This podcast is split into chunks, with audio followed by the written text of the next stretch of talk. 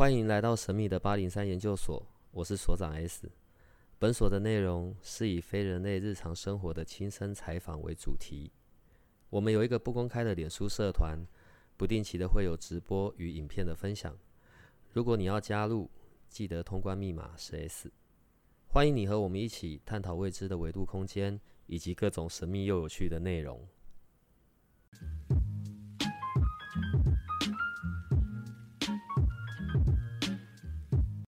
好啦，欢迎来到八零三研究所。然后今天是我们的香香公主香香传说时间。来，香香公主跟我们的听众打一下招呼吧。各位八零三研究所的同学们，你好。很久很久，从上一次到现在，其实中间有一段很长的时间了，对吧？嗯，是啊。然后你好像有跑去什么澎湖啊，还是什么的？哦，有去澎湖那里，呃，也算是有工程，然后也顺便去那里看一看。是不是有新的庙，然后盖在澎湖，还有香港啊？哦，对啊。这这怎么发生的？可以跟我们先聊一下这个吗？嗯，在澎湖那里的话，那个案子是当地算是嗯，算小有小有知名度的那个土地公庙。对，然后他跟我们买的是，就是他们呃他们在烧的那个金炉，那那边已经算是古迹了。所以等于是它必须是保留原始的、原始的那个金炉，然后但是我们在旁边再做一个增建，再做一个类似的，然后比较兼具实用性的金炉。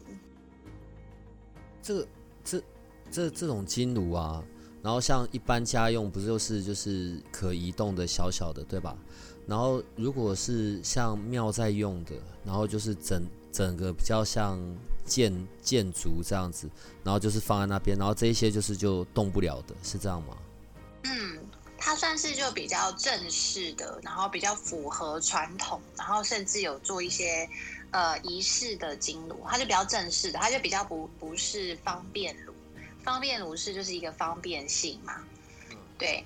那像我们铸造的这样的玉呃，我们的金炉的话，它原原则上是需要经过师傅老师做一些仪式，然后做剪彩，然后还要再看日子拜拜啊，然后等等之类的。嗯，我一直以为都是随插即用这样子哎，然后其实还是有分的。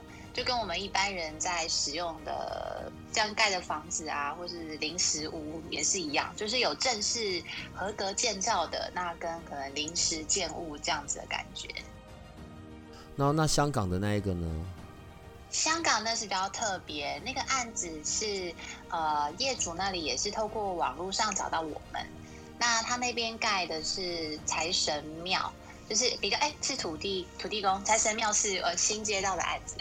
对，那他那边也是，就是想要看到我们这样子华人的一个庙，他觉得很特别，于是他就跟我们联系。那因为刚好疫情期间嘛，所以呃，在做我们在做国外市场这部分，就是会更加的困难。但是也是很感谢那个，我觉得一路就很顺遂，从报关啊等等之类的都很顺利的能够完成这样子。那接下来我刚才讲那个财神庙，就是也有香港的客户看到之后，他又跟我们联系了，所以可以期待一下，可能是正在接洽中，下一间庙应该有可能就是财神庙。刚刚我们讲到香港的这一间，这一间，他们也是讲，他们也是叫做庙对吧？对，他们是写啊土地公庙，他们也叫做土地公，就是要也是要看说他们可能早早期祭拜的时候，他们源来源自哪里？因为其实大部分的庙宇发基地都是从大陆那里来的嘛，就是内地。那也要看说他们当时就是呃，这个传承是来自于哪个省份，那他们那边就有特别叫的名那个称呼有点不太一样。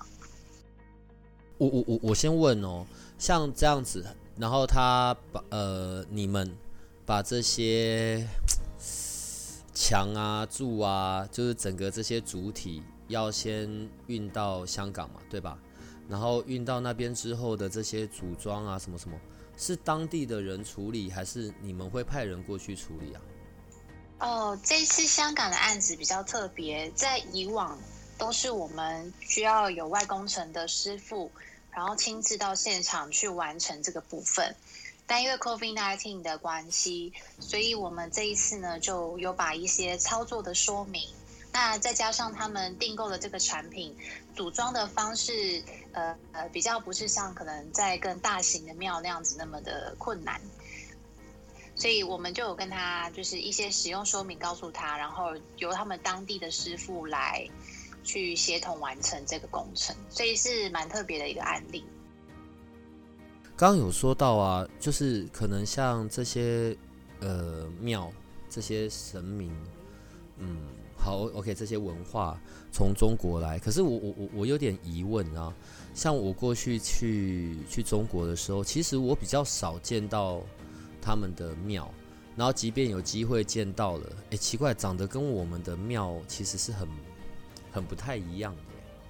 嗯，可能是看你去的省份吧，像。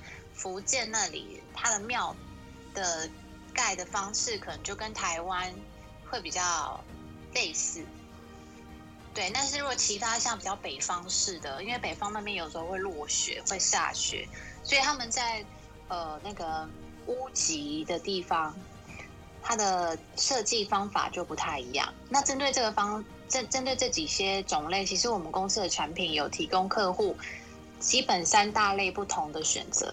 一个是比较偏南方闽式的屋瓦设计，屋屋尾那个屋顶的设计。那第二类就是比较偏北方的北式屋脊的设计。那还有另外一个是客家人，就是比较客式的客家式的这一种客家庄的博公庙，它的屋瓦设计。哎，所以说到这个啊，像你一定常常要去到很多不同的庙嘛，对不对？那你进到这些庙，你会除了所供奉的神明是哪位之外，你你通常会去留意有哪些点呢？我会去看，但呃，要进去庙里面之前，我们会大概先看一下它是属于比较阳庙性质的还是阴庙性质的，因为这个会去影响到可能接下来我们要替他服务的内容会有所不同。那再来的话，就是再去看一下说，哎，那它是属于比较正式正规的庙。那还是人家所说的比较偏呃阴庙，就是说可能没有经过正式仪式，或者说私人坛这样子，我们会稍微小小去做一点分别、分分别跟区隔。在我的认知里啊，呃，当我也不太晓得这样对或不对，所以刚刚讲到阳庙、阴庙嘛，就是正庙或阴庙。像一般我我我所认知的，可能在阴庙里，呃，比较具代表性的，可能在台北，可能像呃十八王宫啊。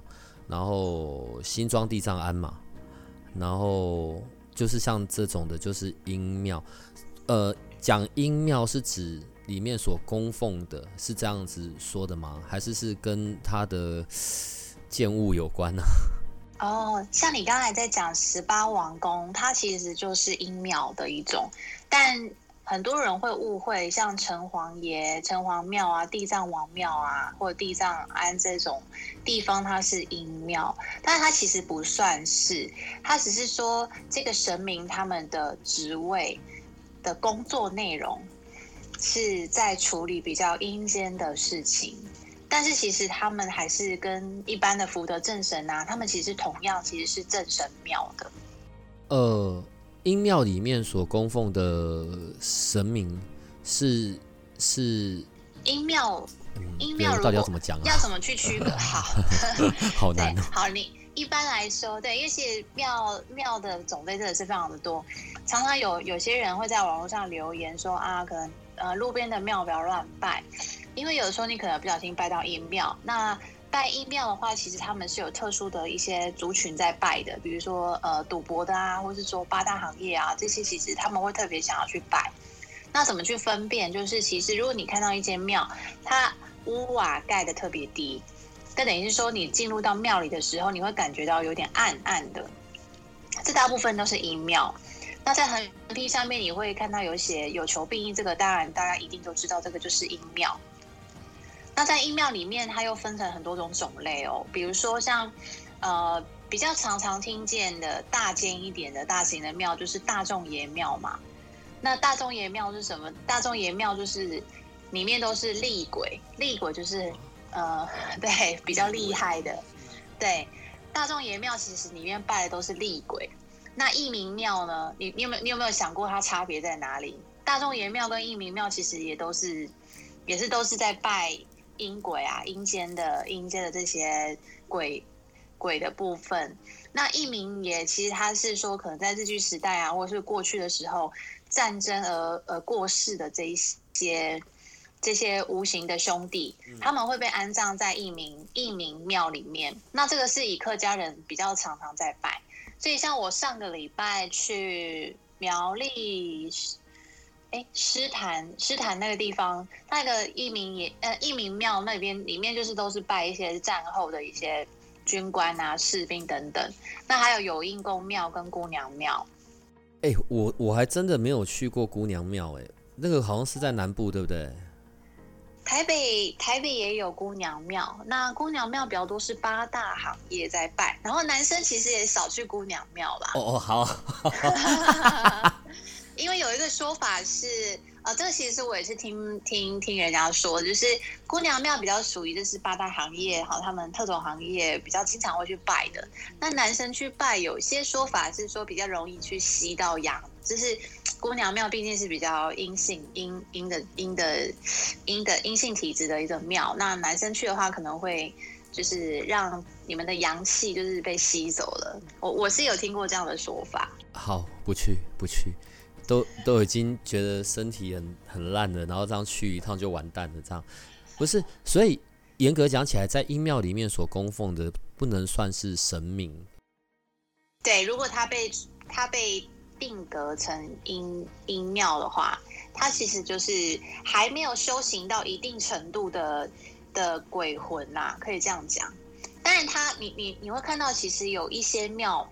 是原本是从阴庙，然后正式升格成，呃，就是像大众爷庙这种，就是变成是正正式的庙体，就是它有往上去升格，也是有这样的情况发生，就是经过了修炼之后，那那像是百姓宫啊、金斗宫啊，然后我们公司最常卖到的就是万善爷跟大木宫。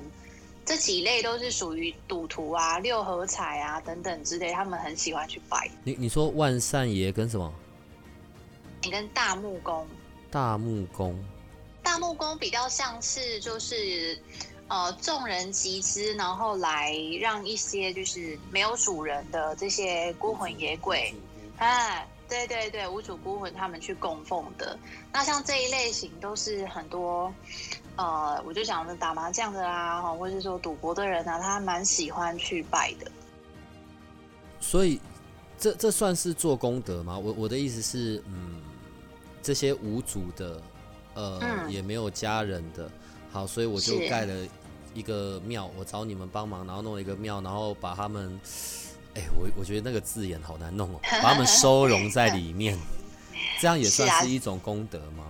是啊，这其实就是讲在讲说功德跟阴德，阴德嘛，这这两个这两个面相嘛。那当然每个人其实我们就把它想成是说，假设我们我们身为人，然后我们有能力，那因为我们是肉身嘛，我们肉身比较能够就是去做一些实实际上面的建设，那。这等于也还是我之前常在讲的神帮人，人帮神，然后鬼跟人之间，其实因为我们也是灵魂，只是我们现在还有身体可以使用，所以当我们如果跟不论是鬼神去做一个结缘的时候，那也都是算是一种我们选择做慈善的方式吧，互助啦。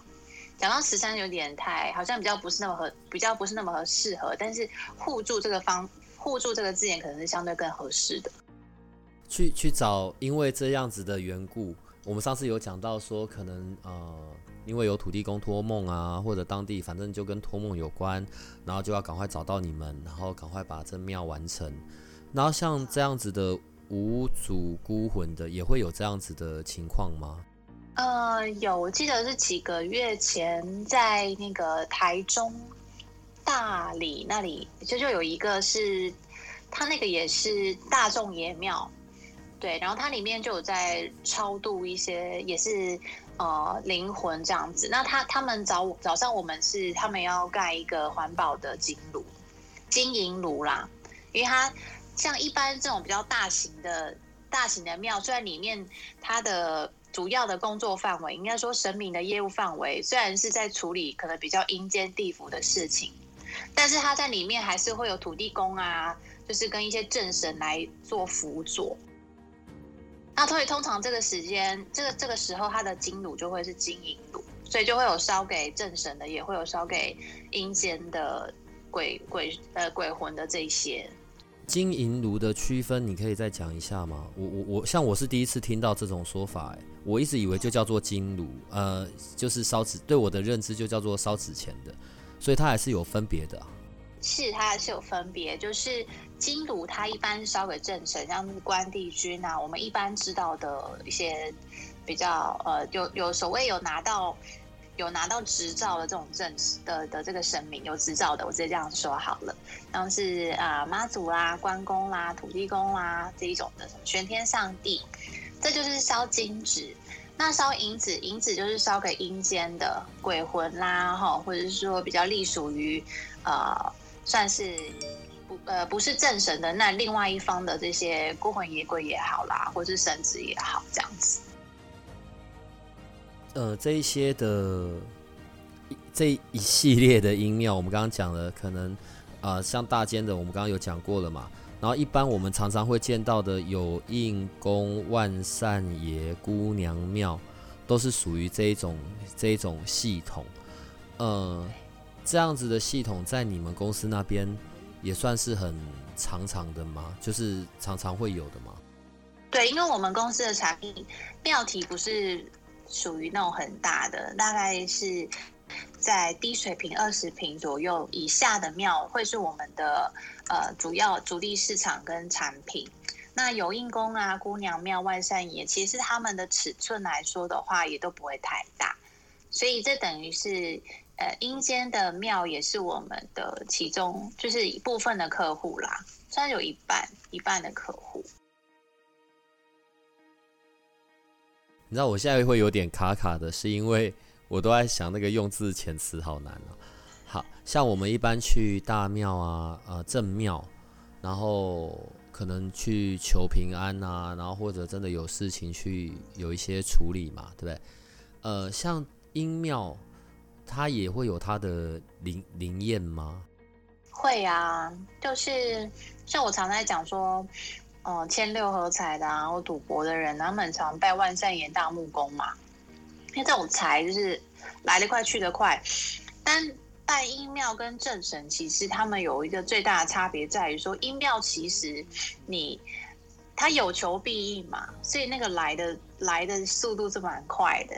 你跟他求，他可能哦过几天他就马上给你灵验了，或是这一期哦他马上就给你一个灵感，说开了哪个号码，但是。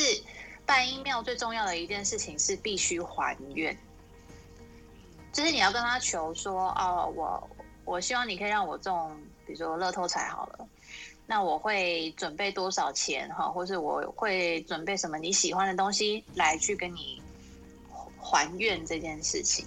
那正神其实就比较不是这样，正神其实求的就是说让神明去加持你，那帮助你可能在事业上面各方面就是比较偏。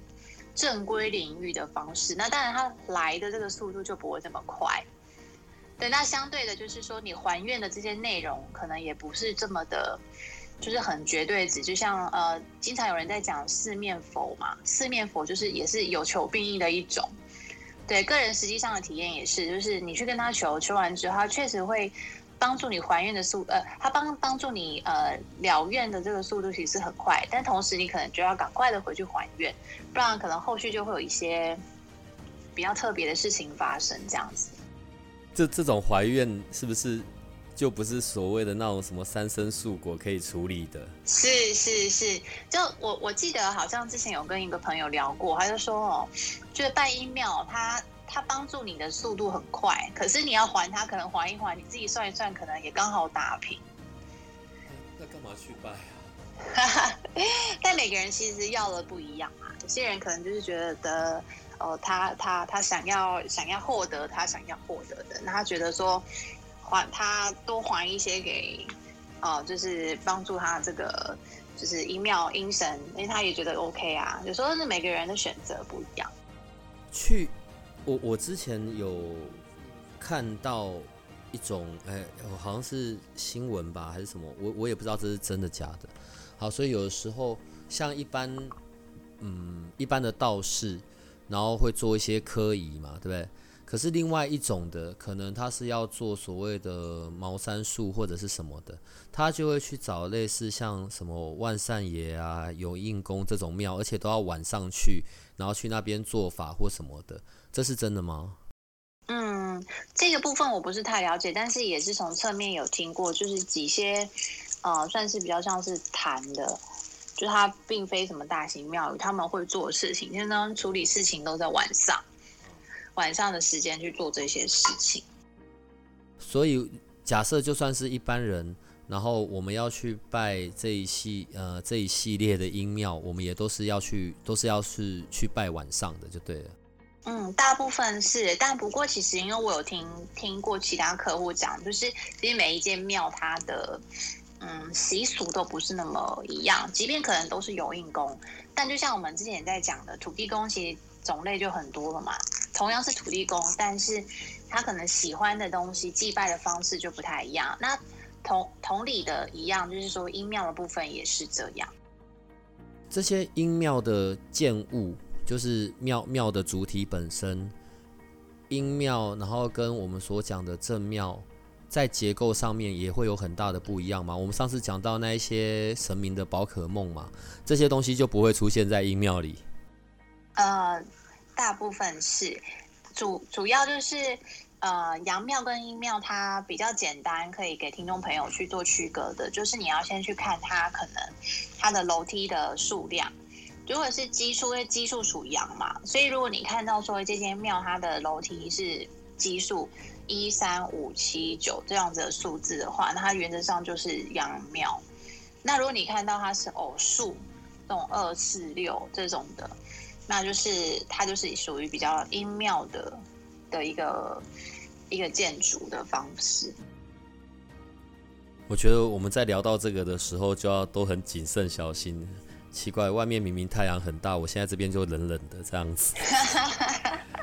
你自己平常你自己平常会去哪些庙啊？我平常哦，你说阴庙吗？不是不是，当然不是啦。我说正常的庙宇啦。因为我们上次在呃，我们在过年前有有有录一集嘛，然后就是那种过年期间很推荐去的。好，那除了现在过年之外，我们平常也都会去庙嘛。初一诶，初二十六嘛，土地公。除了这些之外，你自己会习惯去哪里啊？我自己的话，我可以分享一下上礼拜天。上礼拜天这个蛮特别的日子，是刚好是农历的二月初二嘛，也就是所谓的头牙，是土地公的生日。那在土地公的特别的日子，其实除了二月二号之外，还有八月十五，就是农历农历的八月十五啊，在接下来的十二月十六，圣诞日啊、千秋日这些的。那上次就约了朋友到基隆的这个安乐市场乐意乐意路的土地公，去那边感受一下这个土地公生还有一个热闹的气氛。觉得那个那个点就是我觉得蛮多商家都会去那里祭拜的。我也看到不少就是有有一些名人他们都有献花在那个土地公，他小小的，觉得那个如果有住在基隆的朋友真的可以去走一走。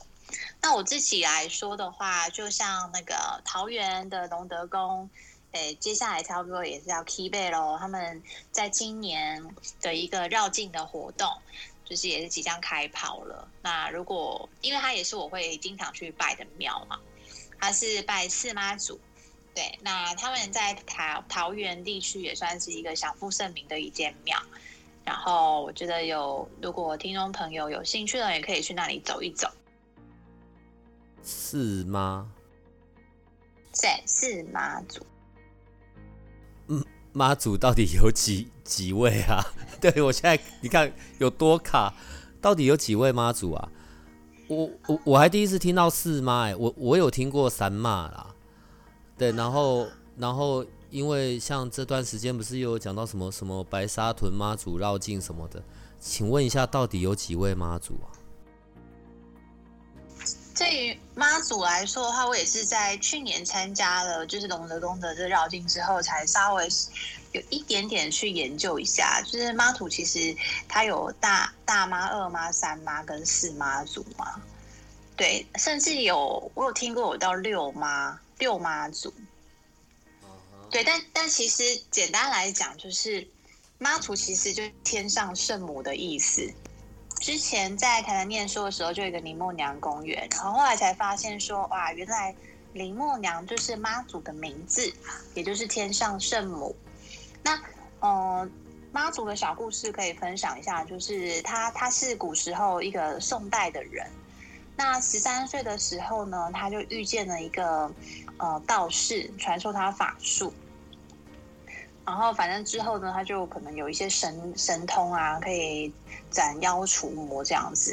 然后在他二十八岁的时候，这就会去讲到为什么很多妈祖都是跟讨海人是有关的，因为他的父亲出海捕鱼的时候就遇到船难，然后妈祖就是为了要救他的爸爸，然后就就是就死掉了这样子。然后死了之后就升天得道，黑的晚上去拯救这些海难的渔民。为什么会有大妈、二妈、三妈？这其实就是，啊，因为供奉的人越来越多了，那所以呢，一刚开始就是最大的，呃，可能在一个地地方地区最大的妈祖，他们都叫他短妈。然后后来呢，因为妈祖工作越来越多了嘛，所以就慢慢会有大妈，然后经过有到六妈、六妈祖。那主要的东西其实就是在于说它的。分类啊，就是讲说，可能你要说大妈就是主要是镇守那个宫殿的，那李妈呢，她就会出巡，然后傻妈呢，就是会去呃救苦救难啊等等之类的，他就这样延伸出来。所以是有任务心上的不同就对了。其实是有点像，我也不知道怎么去解释，因为我也对对于妈祖这样子的一个一个这样子的一个分支出来，我觉得也是蛮特别，也是根据这样这样时代的变迁，然后以及信信徒越来越多，然后就慢慢的这样子分支出来。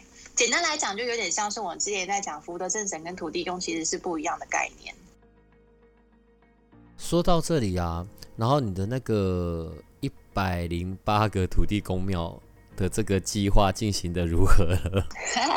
好，刚才跟大家分享基隆的那一间土地公，就是我们带大家去的第一间土地公庙。那就是在刚好是农历二月初二嘛，那那一天其实就是相当的热闹，有很多人会去点呃土地公金啊、发财金啊等等之类的，所以那就是我们带大家去的第一站。那接下来第二站，就大家可以敬请期待一下。那如果想要知道就是我们下一站要去哪里的话，就可以呃欢迎在 Facebook 上面搜寻“香香公主”跟“初巡小伙伴”。对，然后而且啊，还有另外有一个那个师徒计划，这是什么呀？师徒计划，他其实是就呃算是我的粉丝，然后有一天跟我讲说：“哎，呃，公主那。”好像可以开启这个师徒计划，那我也想说，那我是不是可以就是把一些关于庙宇文化的东西，借由这个师徒计划，然后来让它传承下去？这个云端庙宇学校对吧？是，就是就像我们一样，每周啊，我们会来讨论关于这些庙宇文化的事情，因为真的在庙宇文化里面有非常多的事，还有一些传承的东西是被大家都遗忘的。我们可能只知道说啊，我们想要去妈祖庙拜拜，我们想要去土地公庙拜拜。但你真的知道我们去了土地公庙要拜什么吗？那我们进到土地公庙，我们要准备什么？那以及就是像我们刚才有讨论到的阴阳阴庙跟阳庙到底要怎么去区隔？有没有有有有没有可能我们不小心走进阴庙了呢？可能我们体质不是那么合适，但我们就以为它是阳庙。所以这边有很多的一些。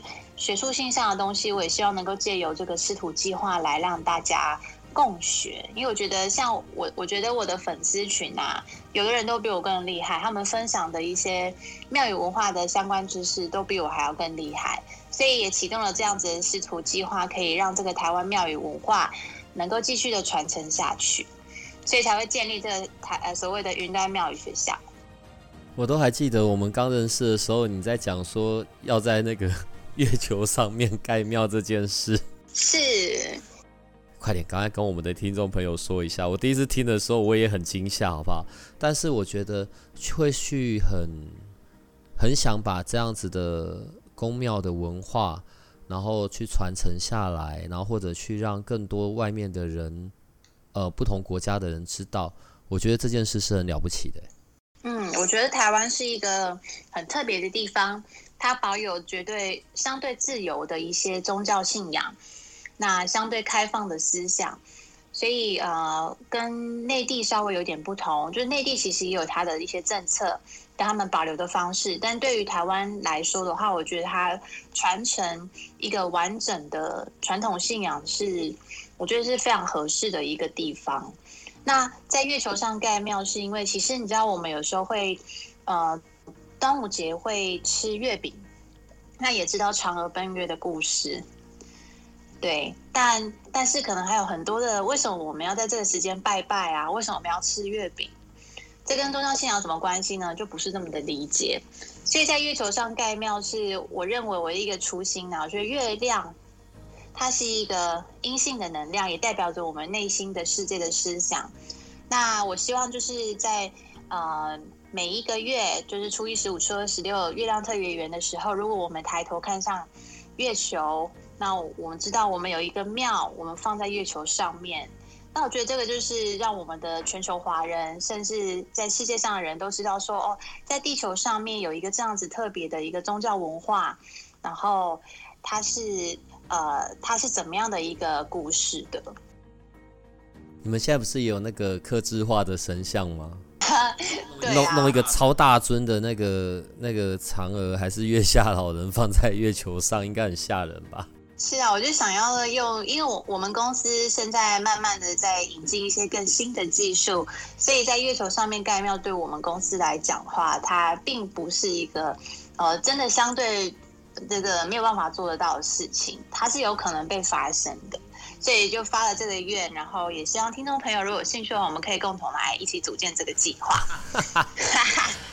哎，很多人加入我了耶，很多好不好？是。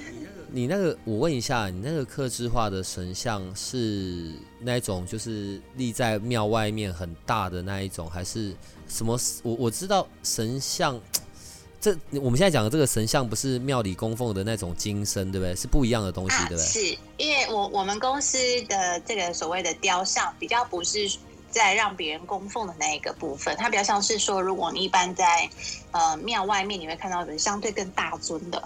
可能三尺高啊，然后三尺高是两百多公分以上的这一种大比较大做大型的，然后这一种也要刻制化。这一种的话，对，就是看你的需求。那我们近期有接到一些呃，董事长也是有接到一个呃呃一间那个一间大型公庙他的委托，然后有帮他要打造好像十来尊的不同的神明。呃，立在外面的，对，就在可能大庙一进去的可能两侧部分，就会有嗯释迦牟尼佛啊，或者是呃那个弥弥勒祖师等等之类的，然后济公，像你在佛光山，你会常看到大佛嘛？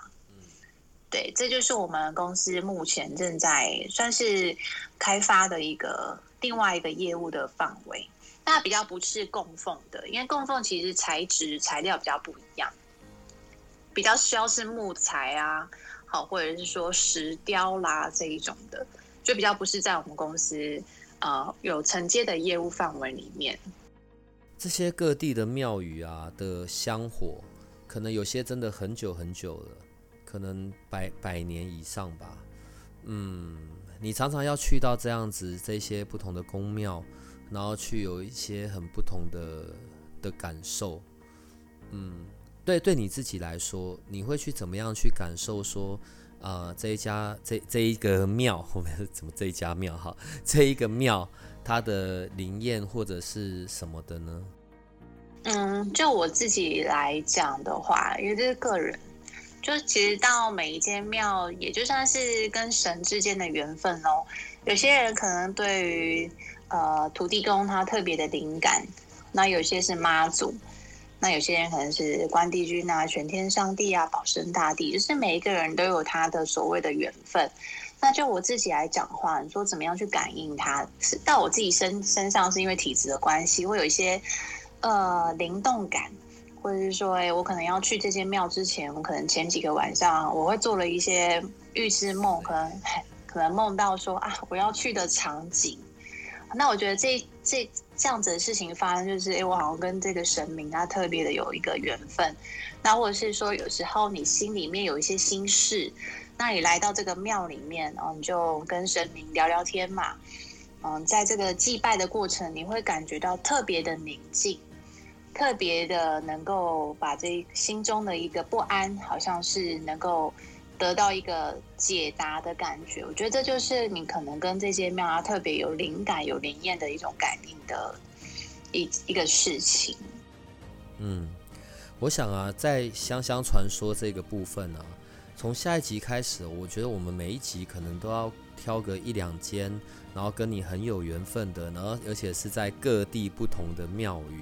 然后来跟我们的听众朋友做介绍，好不好？好啊。